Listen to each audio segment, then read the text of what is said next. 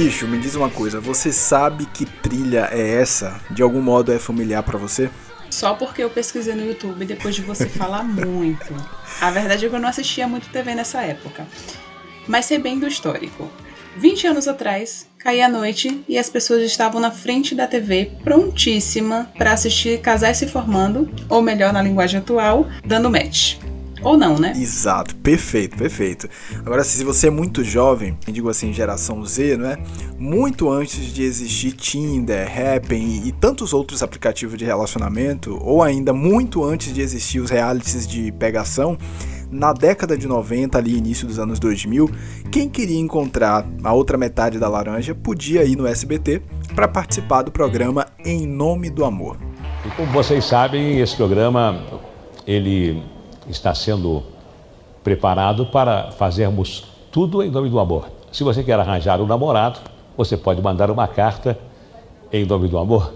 Se você quer pedir perdão para alguém, também em nome do amor você poderá ou não ser perdoado. É, e para refrescar sua memória rapidamente, Em Nome do Amor era um programa apresentado por Silvio Santos nas noites de domingo, em que moças e rapazes se conheciam na tentativa sair dali como casais apaixonados, uma fórmula repetida nas emissoras em diversos formatos com o passar dos anos. Mas muito antes disso, também já havia outros programas de TV voltados para não deixar ninguém sozinho, né? Para que todo mundo pudesse encontrar a sua cara metade, digamos assim. É, o amor, o namoro, os relacionamentos, o casamento sempre em pauta. Se você chega nos 30 e pouco, então, sempre vai ter alguém te perguntando: por que você tá sozinho? Se você estiver namorando, e aí, vai casar quando? E se você estiver casado, e os filhos, hein? Vem quando? Eu nunca conheci ninguém. Ninguém que achasse que eu era bom o bastante até te conhecer. A crise dos 30 sacode forte também tudo o que a gente pensa sobre relacionamentos. É aquela pressão para ter alguém, aquela pressão para não ficar sozinho ou sozinha, pressão para se casar. Mas se você tiver alcançado tudo isso, certamente alguma coisa vai martelar ali na sua mente, ou na sua cabeça. Eu tô com a pessoa certa? Será que é com ela ou com ele que eu quero mesmo o meu futuro? É, e aqui já falamos sobre a vida financeira, sobre carreira e agora chegou a vez do coração. Como é que tá seu coraçãozinho, hein? Eu sou o Léo Marques, falando aqui direto de Salvador, na Bahia. E eu, Deise Lima, como sempre, falo aqui de Feira de Santana. Inclusive aqui tem cinema, estão convidados a conhecer a Princesinha do Sertão. Vamos todos fazer um tour em Feira de Santana. A Bahia vai muito além de Salvador, hein, galera? Vamos lá conhecer feira e. Pois é. Toda, que bom você falando isso, né, Léo? Foi ele, viu, gente, que disse que não tinha cinema aqui, só pra contextualizar o preconceito. e esse é o 1,99, a sua lojinha de variedades, o seu podcast de histórias, entrevistas, debates e reflexões. Nessa temporada a gente segue aqui falando sobre as angústias, alegrias, delícias e aflições de viver os 30 e poucos anos. Neste episódio, para falar sobre relacionamentos, contatinhos, amores, a gente convidou a publicitária Maiara Maia, de 35 anos, que conversou com a gente diretamente de Jundiaí, em São Paulo. Olha só como a gente está estendendo a nossa conexão. Conexão Salvador, Feira e agora é Jundiaí, São Paulo. O 99 quebrando barreiras geográficas. E Maera abriu o jogo. Mais do que isso, trouxe reflexões muito importantes que com certeza vão te ajudar a atravessar os caminhos do coração na casa dos 30 com mais segurança. Que responsa, hein, Mar?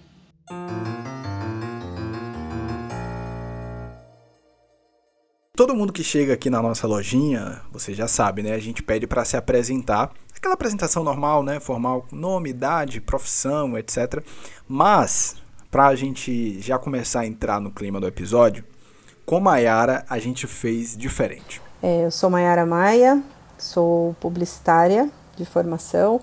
Tenho 35 anos e trabalho como supervisora de marketing. É, geralmente eu faço só essa pergunta, né, para essa essa peça essa apresentação para os entrevistados. Mas nesse caso, eu vou pedir que você dê pra gente aqui a sua bio. Vamos dizer que é a sua bio no Tinder. Qual é a bio de Mayara no Tinder? Minha, nossa, minha bio no Tinder. Diga aí, se apresente, vá. Como no app de relacionamento. Mas, mas é sério mesmo? É, eu quero. É tipo como se eu tivesse naquele anúncio. Isso, de... exatamente. Bom, então vamos lá. É, eu sou Mayara Maia, tenho 35 anos, sou publicitária, virginiana, forrozeira, adoro dançar, uh, adoro estar com os meus amigos, adoro estar com a minha família é, e passar bons tempos aí junto com, com essas pessoas que eu amo.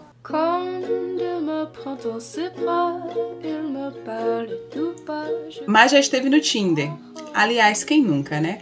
Hoje ninguém precisa mais do programa do Silvio Santos, pois tem algo muito mais prático: os apps de relacionamento.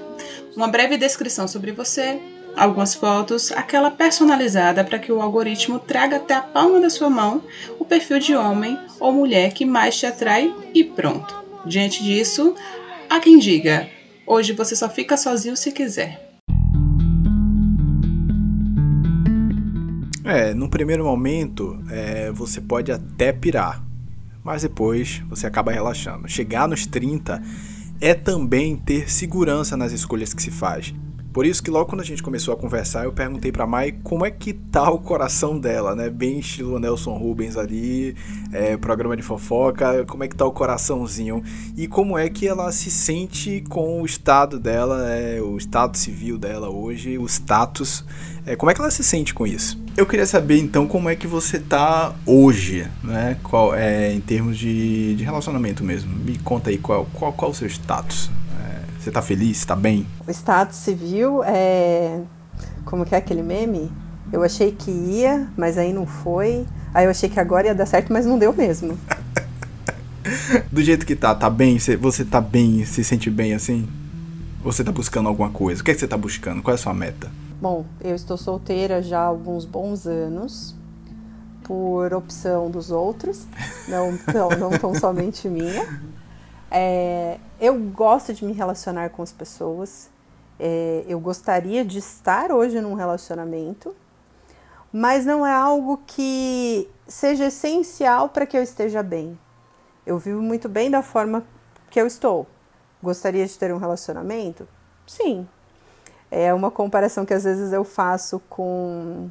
Adoraria ter mais sapatos. Preciso? Não, não preciso, mas gostaria de ter. Né? Então não, não é algo que seja assim essencial para minha felicidade.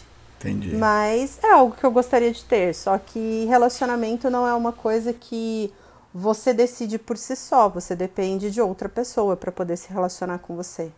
E aquele ditado de quando um não quer, dois não fazem, isso realmente acontece.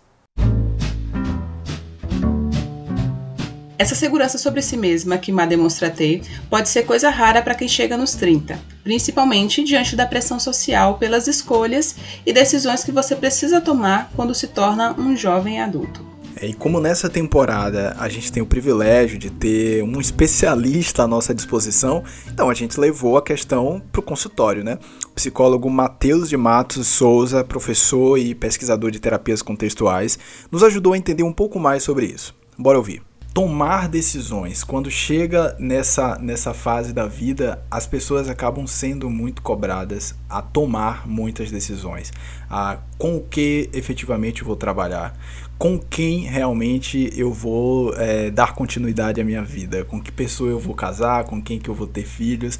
É, você acha então que realmente pesa a tomada de decisões nessa fase da vida pesa muito mais do que tomar decisões quando se tem 20 anos, pesa muito mais do que tomar decisões quando já está lá na frente, 40 anos. Pesa. Pesa porque, então, vamos lá, é um, normalmente um período de vida onde você é cobrado a dar sobre e agora o que é que você vai ser, quem você vai ser, com quem você vai construir sua vida. Ah, mas é muito, muito boa, Léo, sua colocação, porque tem um, tem um cara que se chama, um sociólogo, se chama Norbert Elias. Ele chama essa experiência contemporânea de, de peso de a maldição da escolha. Sim, se você fosse um camponês há 400 anos atrás, em tal idade, alguém diria para você que você vai casar com tal pessoa. E acabou, está decidido. Isso é, isso é bom? Não, é péssimo. Eu odiaria ter de é, não, ter, não poder interferir nas minhas decisões. Ah, você ia parar para pensar que trabalho você ia fazer? Também não.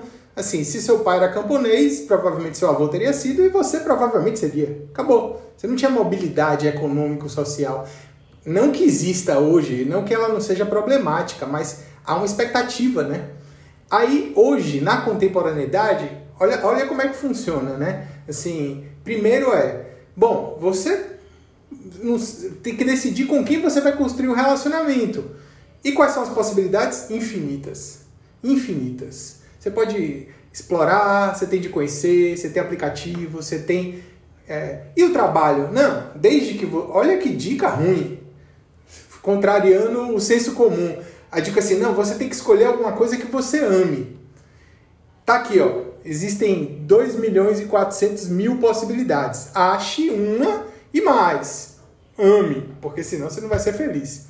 Então, assim, é angustiante a nossa a liberdade da nossa cultura contemporânea, ela é um ganho, mas ela tem um preço. E eu acho que o preço dela é um sujeito que se angustia porque sente que precisa decidir, que tem de tomar a decisão correta, que precisa deliberar o tempo todo. Isso tem um custo, sabe? Quando a ideia de que assim, se eu escolher errado vai dar ruim, é, é uma realidade, é, o sujeito tem de se angustiar, tem de pensar na sua decisão, tem de lidar com as inúmeras possibilidades. Então, é, eu concordo plenamente com você. Nessa fase, assim, há uma exigência social importante de que decisões sejam tomadas. E o contexto de tomada de decisão hoje não é nada simples, porque a gente tem muitas opções. Muitas opções, né? Relacionamento, então, assim, esse surgimento dos aplicativos é muito interessante. Porque ali você pode fazer diversas questões, mas é um ápice da liberdade você literalmente transita por milhares de pessoas e tem de escolher. Agora, veja bem, escolha a pessoa certa, porque tem muita gente que, sabe, isso é difícil. Então, sim, é pesado e eu acho que se eu tivesse de resumir em uma frase assim, é, a gente acha que liberdade é uma coisa prazerosa, nem sempre. Ela é importante, eu não gostaria de viver na outra realidade, nem recomendaria. Mas ter mais liberdade é ter mais peso. Não tem outra alternativa. Omar, e hoje é, você se sente pressionada assim pelas pessoas, pela família, pelo círculo de amigos, é, por estar solteira? Tem uma pressão para tipo ter namorado, para casar, para estar tá noiva? Ainda tem isso? Aquelas perguntinhas do Natal, né? E os namoradinhos, Isso, como estão? a tia. Não. Eu acho que a minha família já desistiu, na verdade.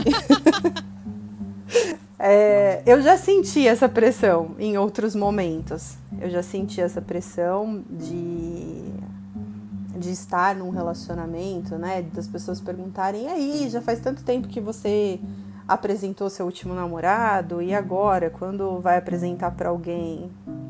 Eu falo: é, quando aparecer alguém que vale a pena ser apresentado.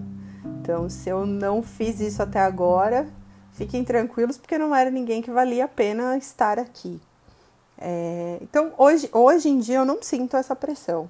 Já senti alguns anos atrás, mas como eu disse, eu acho que minha família já desistiu um pouco. Mas então é o que? São o, a maturidade dos 30 anos que dá essa segurança de não se sentir pressionado? Eu acho que existem vários momentos, e cada, cada pessoa sente um processo, né? E falando do meu processo, que eu fiquei, fiquei solteira é, nos 20 e estou solteira até hoje, depois dos 30. Eu já passei por momentos onde eu me senti pressionada pelos outros a ter um relacionamento. Eu já passei por momentos em que eu me pressionei demais a ter um relacionamento, né, onde eu falava, poxa, eu preciso ter um relacionamento, só eu dentro da minha turma é, não, não estou dentro de um relacionamento. E hoje eu sinto que é uma questão de na, natural, é uma questão natural, porque as pessoas se relacionam e isso pode ser que gere um namoro, um casamento, ou pode ser que só gere uma relação momentânea. Eu acho que a questão de que às vezes a gente fala sobre maturidade, né? É, é uma palavra que às vezes a gente se refere até para um adolescente. A gente fala assim, nossa, olha como esse adolescente é maduro para a idade dele. Aí a gente se pega às vezes aos 20, olha como essa pessoa é madura aos 20. É, e hoje, aos 30, eu não entendo somente como uma questão de maturidade, assim, de autoconhecimento. Então, eu acho que hoje eu me conheço muito bem para aceitar isso de uma forma tranquila. Saber que, bom, eu quero um relacionamento, não depende só de mim, depende de outras pessoas quererem isso ou não. É, o que eu posso fazer? É, é o que eu costumo dizer, é o estar disposto e disponível, né? Porque às vezes você está disposto a fazer algo, mas você não está totalmente disponível para aquilo. E às vezes você está disponível, mas você não está disposto. Então existem esses momentos também. Então eu me vejo hoje nessa condição. Eu estou disponível e estou disposta. Me falta encontrar alguém disposto e disponível. E isso é uma coisa que eu enxergo de uma forma leve, que pode acontecer espontaneamente, é, no momento que for para acontecer, sem pressão de nenhum lado, nem meu, nem dos outros, nem da família, nem de quem for se relacionar comigo.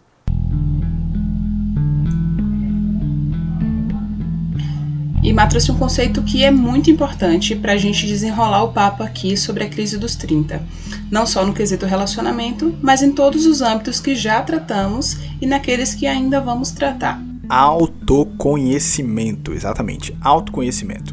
Então, é, vamos fazer o seguinte, bora voltar rapidinho lá no consultório com o Matheus para a gente aprofundar ainda mais nesse assunto. Assim, primeiro eu acho que a gente também tem uma ideia que às vezes é meio complicada de autoconhecimento.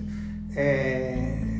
A primeira coisa que eu acho que vem em mente quando a gente fala de autoconhecimento é de alguma coisa que está dentro de você, né? Como se você pudesse encontrar algo que está dentro de você que vai te orientar. E num sentido psicológico, né? Autoconhecimento vem de fora, literalmente. Ele se constrói na interação. Ele se revela à medida que tem um outro que vê você que vê sua história, que constrói um certo significado para ela. Então, quando esse movimento acontece, né? É, quando, deixa eu dar um exemplo, acho que é o jeito mais fácil de, de, de falar desse assunto. Às vezes a gente tem aquele insight de um amigo que fala algo do tipo: você tá ali, imagina que você, você tá conhecendo um, alguém e você pessoalmente está convencida de que é uma pessoa bacana, mas você não está interessada em paquerar ou em se aproximar é, visando um relacionamento amoroso.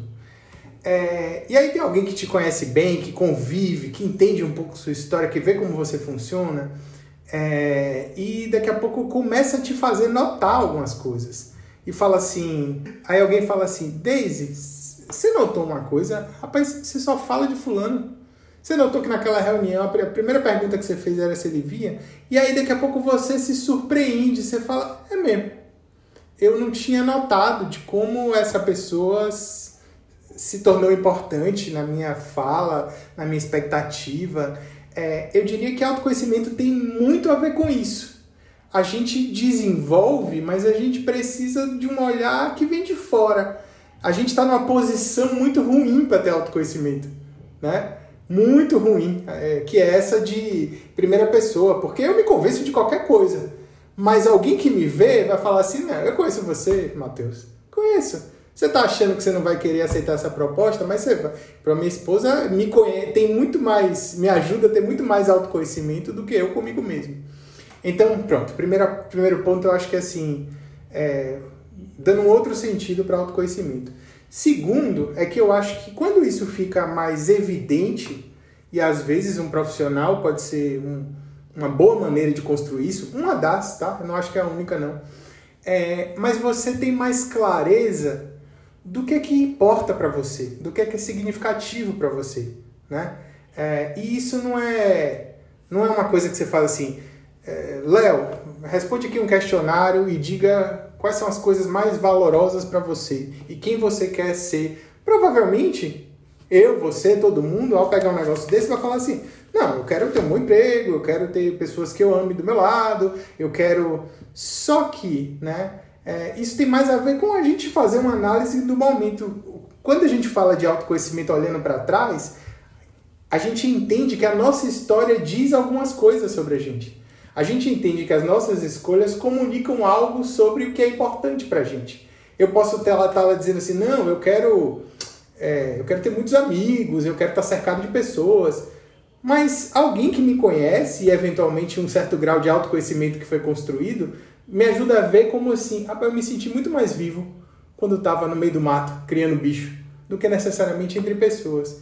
E essa clareza do que tem valor, do que tem sentido, que eu acho que a nossa história pode trazer, nossas escolhas, nossas relações, aí sim, olhando para trás, a gente pode tomar decisões mais assertivas olhando para frente. É, o autoconhecimento com certeza pode te levar a ter mais convicção e segurança sobre suas escolhas. Você pode decidir continuar sozinho até achar uma pessoa que faça sentido em sua vida e estar tranquilo com sua solteirice. Mai contou pra gente, por exemplo, que não suporta essa ideia de contagem regressiva, sabe? Essa corrida contra o tempo para encontrar alguém, para ter um relacionamento. Eu concordo e eu vejo muito em algumas pessoas, assim, que estão solteiras na fa mesma faixa etária que eu, é, mais velhas ou mais novas, essa questão de meu tempo tá acabando. Eu preciso encontrar alguém porque o meu tempo tá acabando. Bom, eu pretendo viver bastante. Então eu acho que meu tempo não tá acabando ainda né? Se eu quero viver até os 80 anos, vai saber se eu vou encontrar alguém com 70. E aí, eu vou passar da idade que eu tenho hoje até os 70 não sendo feliz porque eu não tenho alguém? Não faz sentido algum, né? A, a questão é: você é quem você é, você gosta de quem você é, você gosta da vida que você é, porque a gente nasce sozinho. A gente não nasce amarrado com ninguém. E aí a questão é: aprenda a lidar com isso e vá ser feliz com isso. Se tiver alguém para andar de mão dada com você no caminho, legal.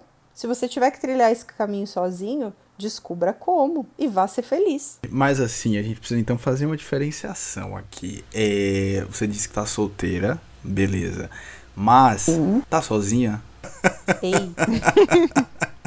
Tá solteira, mas não tá sozinha. Sobe o som aí, diverte. No momento, não estou sozinha.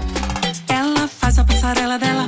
Na avenida, o comando é ela. Sabe causar, sabe causar. Metendo dança, vai até o Ah, então, é, então tem isso também, é disso né? que eu gosto, Brasil. Pois é, solteira, mas não sozinha. E essa é a realidade de vários trintões por aí, né? Muitas vezes encontrar a pessoa certa acaba sendo um verdadeiro garimpo. Tem que flertar, tem que ir pro ataque.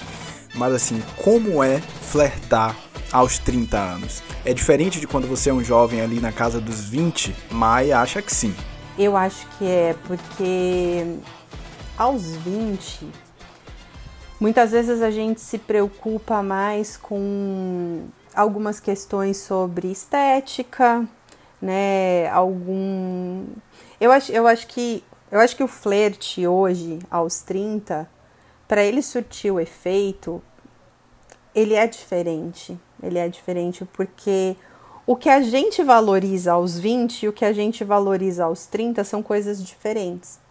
Né? Se às vezes, às vezes eu me pego lembrando lá, aos 20 anos, você saia para uma balada e aí você via um cara bonitinho, trocava alguns olhares, né? Uma conversa mais ou menos, aquilo podia ser um flerte que funcionasse. Hoje em dia vai muito além, né? Hoje em dia o flerte, se é num flerte num aplicativo, por exemplo, vale muito a pena você observar o português, a ortografia da pessoa. o flerte vai aí. Se a pessoa já está escrevendo errado, você já começa, e será que isso aí vai dar certo? A pessoa não sabe nem escrever, não sabe nem conversar direito, né?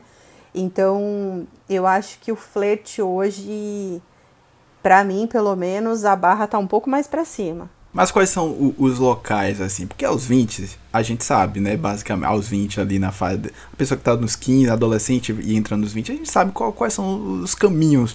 É uma baladinha, é uma festa, é uma coisa assim. Mas nessa fase dos 30, quais são os caminhos? Onde é possível flertar? Onde é que você, por exemplo, no seu caso, é, onde é que se sente mais confortável? Onde é que rende mais o, o flerte? Eu, a- deixa eu emendar aqui com outra coisa. É, vamos partir do pressuposto, que aí você pode esclarecer isso pra gente, que o seu círculo de amigos não necessariamente tenha é, várias solteiras. Então, como é que faz pra sair com essa galera e, e flertar? Sendo que, tipo, o grupo tá ali dissociado, né? Tem a galera do casal e a galera solteira. Conta do forró, vai, se joga. É, faz tempo que eu não sei flertar, porque a gente passou por um período, né, esse período grande de pandemia, onde, onde é que acontece o flerte? Ou é num aplicativo de relacionamento, é, Instagram, alguma coisa nesse sentido. Então, durante a pandemia, basicamente, para acontecer um flerte era isso. Né? Você e, e particularmente no começo da pandemia, eu não estava nem um pouco a fim de entrar em nenhum tipo de aplicativo. é, a gente ressuscitava contatinhos antigos também, né? Isso acontece bastante. Então, esse é um ponto dos 30. Quando você tem 30, tem mais de 30, você tem uma bagagem. Então, às vezes, você se lembra de algum contatinho lá do passado. Poxa, esse cara era bacana, né? Manda uma mensagem, deixa eu ver como ele tá, deixa eu, deixa eu dar uma olhada no Instagram, ver se ele postou alguns stories, dá pra fazer alguma coisa aqui. Aí dá um like né? em umas É, fotos antigas. dá um like, reage num stories, né? E aí consegue alguma coisa nesse sentido. E fora, né, dessa vida virtual, é, tem essa questão de, de muitas vezes você sair em casais, com, com casais, com amigos. é, e aí, às vezes acontece de alguém apresentar, né? De, nossa, tem um amigo aqui que eu acho que pode ser interessante para você conhecer.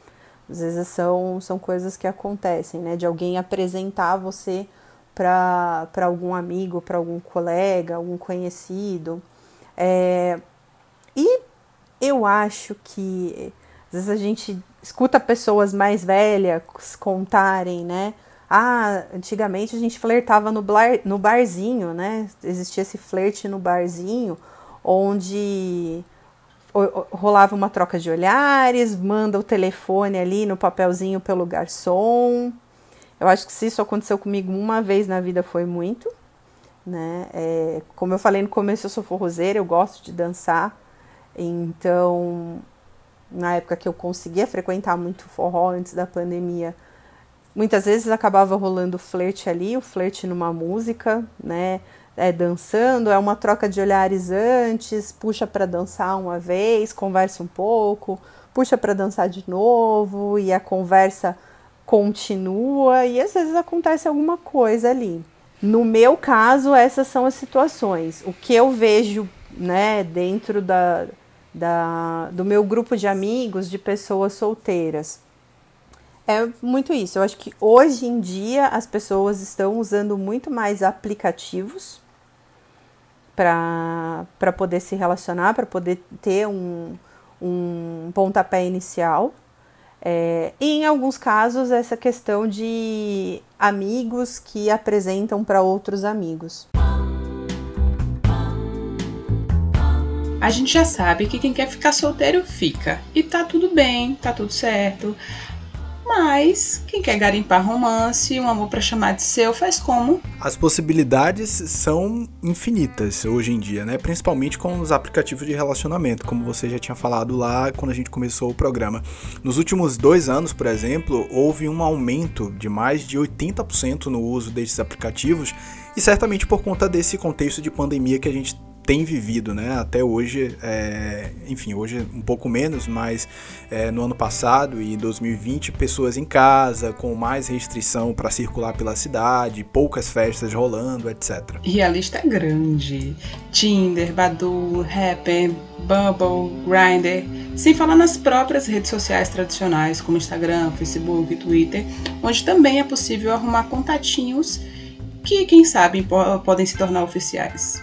Má, é, você já falou um pouquinho sobre os aplicativos, né? Tipo, o Léo já chegou com o pé na porta, assim, nem perguntou se você usava, já chegou convicto de que você usava.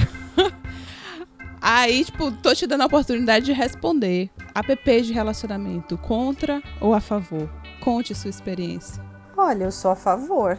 Eu acho que são eu acho que a tecnologia hoje ela ajuda em muitas coisas na vida das pessoas e os aplicativos de relacionamento eles ajudam também. E eu já tive momentos em que eu não quis mais usar porque me atrapalharam. Então entra também aquela questão sobre o autoconhecimento é você entrar ali e você ver que aquilo não te faz bem de alguma forma, né? Porque a questão do aplicativo, ele é assim, é, ele é um cardápio. Você vai ali e vai selecionando, né? Você vai selecionando o cardápio. E, e tem pessoas que selecionam o cardápio quando você está num restaurante. Você olha um cardápio e tem uma foto de um lanche maravilhoso, de um prato maravilhoso, você quer aquilo ali pelo pela foto. E às vezes não tem a foto e você vai pela descrição. Olha, aqui tem isso que eu gosto, tem esse ingrediente que eu gosto, esse outro ingrediente que eu gosto. Então, existe isso dentro do aplicativo também. Existem pessoas que vão olhar é, somente pela imagem, vão fazer a sua escolha por isso. Tem pessoas que vão olhar a parte da descrição tem pessoas que vão olhar as duas coisas. Para mim sempre fez a diferença olhar para as duas coisas, porque como eu disse, se eu encontrar um monte de erro ortográfico, eu já não vou dar like. Ponto. Então, se a pessoa já escrever na descrição um monte de coisa errada, esquece, tchau, perdeu a oportunidade comigo. É... Eu já tive momentos em que eu não queria mais usar aplicativo, porque em mim desencadeou é, algumas questões de ansiedade. É, em momentos que, nossa, eu quero muito ter alguém, sabe? Aquele momento que a carência está latente, em que você realmente sente que você precisa de alguém do, teu, do seu lado. E aí você olha para um, um perfil, será que é esse? Ai, será que é esse? Será que é esse outro? Esse daqui começou a conversar comigo, ele parece que é legal. Será que ele vai me chamar para sair? Será que eu chamo para sair? E aí, em alguns momentos, eu senti que isso me gerou algum ponto de ansiedade que não estava saudável para mim. Então, é, é, até mesmo você pensar em como se relacionar com o outro faz você se relacionar com você mesmo. Para você se relacionar com alguém, você precisa estar bem com você mesmo. Se você não está bem, se tem esse ponto, esse gatilho de ansiedade, será que vai ser saudável na hora que você for se relacionar com outra pessoa? Né? Então, na minha experiência, eu já tive momentos em que isso não funcionou. E já tive outros momentos em que funcionou muito bem, em que aconteceram conversas muito bacanas, que dali partiu para conhecer a pessoa e aquilo gerar algum relacionamento curto ou longo, enfim, mas gerar algum tipo de relacionamento. É, já, já tive amizades que saíram de aplicativos, né? Conhecer pessoas ali e virar contato comercial, é, virar amigo mesmo, virar confidente. Já aconteceu. Então, assim, eu apoio sim o uso do, do aplicativo, mas com esse ponto. É como você se sente usando o aplicativo. Eu, e, e o que eu estou buscando no aplicativo? Eu estou buscando preencher algo que está vazio. E isso acontece mesmo quando você faz um paralelo com a balada, né? Quantas vezes a gente ouve as pessoas falarem assim: ah, a pessoa vai pra balada porque acha que aquilo vai, se, vai preencher um vazio que existe, vai sair, vai ficar com uma, duas, três, dez pessoas na balada e vai voltar para casa triste. Que forma que você está usando isso? Você vai para balada na busca de encontrar um relacionamento e volta frustrado porque você não encontrou? Ou você vai para balada para curtir um momento interessante da sua vida? Você entra num aplicativo é, disposto a conhecer pessoas, você entra no aplicativo disposto a encontrar uma pessoa para uma transa na noite seguinte ou naquela noite mesmo. É, e, então tudo, tudo que a gente fala de relacionamento, antes de se relacionar com o outro, passa de como você se relaciona com você. Eu tenho muito preconceito. Tipo, muito preconceito. Eu, a gente já teve essa conversa. Eu não consigo, nunca consegui. Agora não mais, né? Mas eu nunca consegui. Porque, não sei, eu acho muito selva, assim. E aí, enfim, a única vez que eu entrei no aplicativo não deu certo. Mas eu queria saber de você.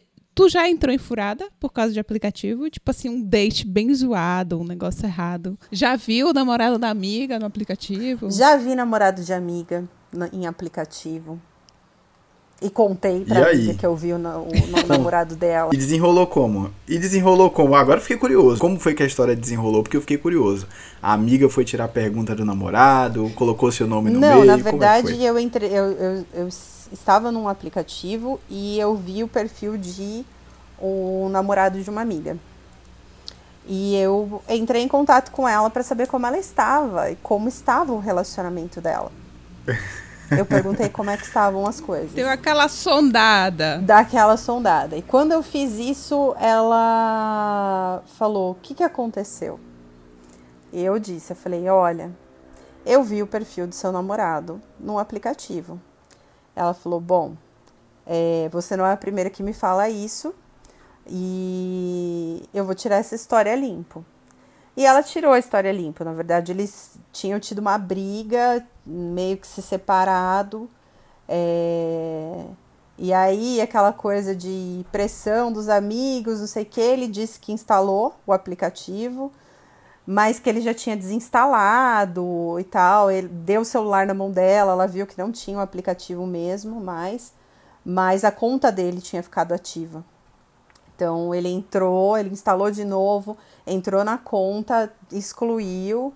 Isso já tem muitos anos, deve ter um, que, uns cinco anos. Eles estão super bem, estão casados, estão ótimos.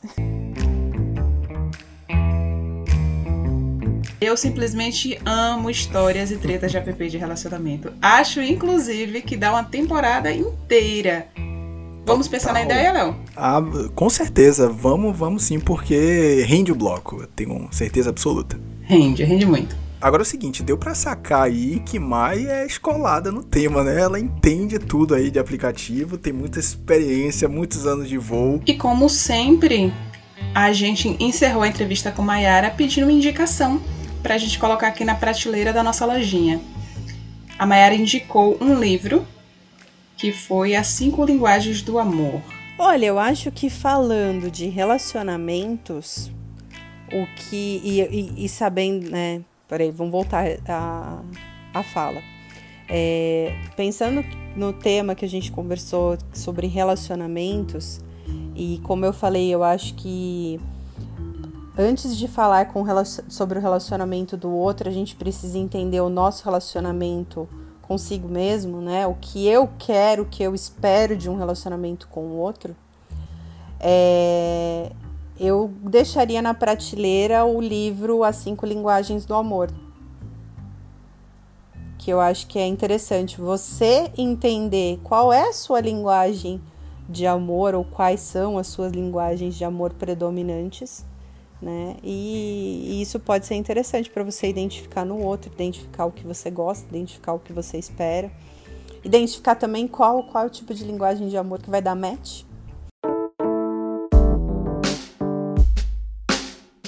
Agora deixa eu te falar, eu não sei se na gravação da entrevista com a Mayara você notou, porque a gente né, interrompeu a gravação e retomou. E aí na segunda parte a Mayra tava um pouco mais solta. Você tem razão. É, ela tava muito mais solta. Inclusive, fez um fechamento da nossa conversa. Olha, senhoras e senhores, você vai ouvir agora para você ter a certeza de como ela amarrou muito bem todas as ideias que ela trouxe aqui no nosso papo. Bora ver. É uma, uma coisa que eu estava pensando antes, né, de começar a live, que, que era uma coisa que eu queria falar. Eu não sei como vocês podem encaixar isso e eu falei muito sobre isso de você se conhecer, né? É...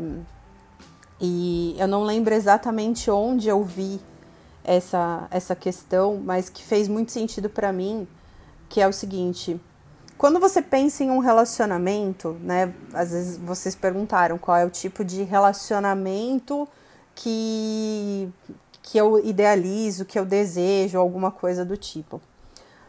Mas algo que eu já vi que faz muito sentido é quando você pensa num relacionamento, com que tipo de pessoa você quer se relacionar? Quais são as características que essa pessoa precisa ter? E é interessante às vezes você listar isso, né? Porque aquilo vai, auto vai se firmar na sua mente, de você saber o que, que, o que, que você quer, o que, que você almeja, o que, que você busca. E depois de fazer esse exercício, é muito importante você olhar para aquela lista e falar e, e, analisar: você já é tudo aquilo? Aulas, né? Aulas, né, gente? A gente vai encerrando aqui o nosso papo, fechando aqui a nossa lojinha, que já tá dando a hora do expediente. Mas o papo não precisa terminar aqui, né? Você pode é, discutir com a gente esse tema nas nossas redes sociais. Pois é, e agora, como comemorado no último episódio, a gente tem um perfil no Instagram só para vocês comentarem, compartilharem, enviar para os amigos. E a gente também tem página no Twitter, ambos estão com o arroba 1,99podcast. É isso, no próximo episódio a gente vai falar sobre os rolês, né? Os rolês aos 30 e poucos anos. Afinal, não é. Quer dizer, não é um tema que nem tá tão longe assim do que, do que a gente estava conversando aqui hoje, né? E aí fica a pergunta: rolê aos 30 precisa de banquinho, galera? Vamos descobrir. Vocês não perdem por esperar. Até a próxima quinta. Um beijo!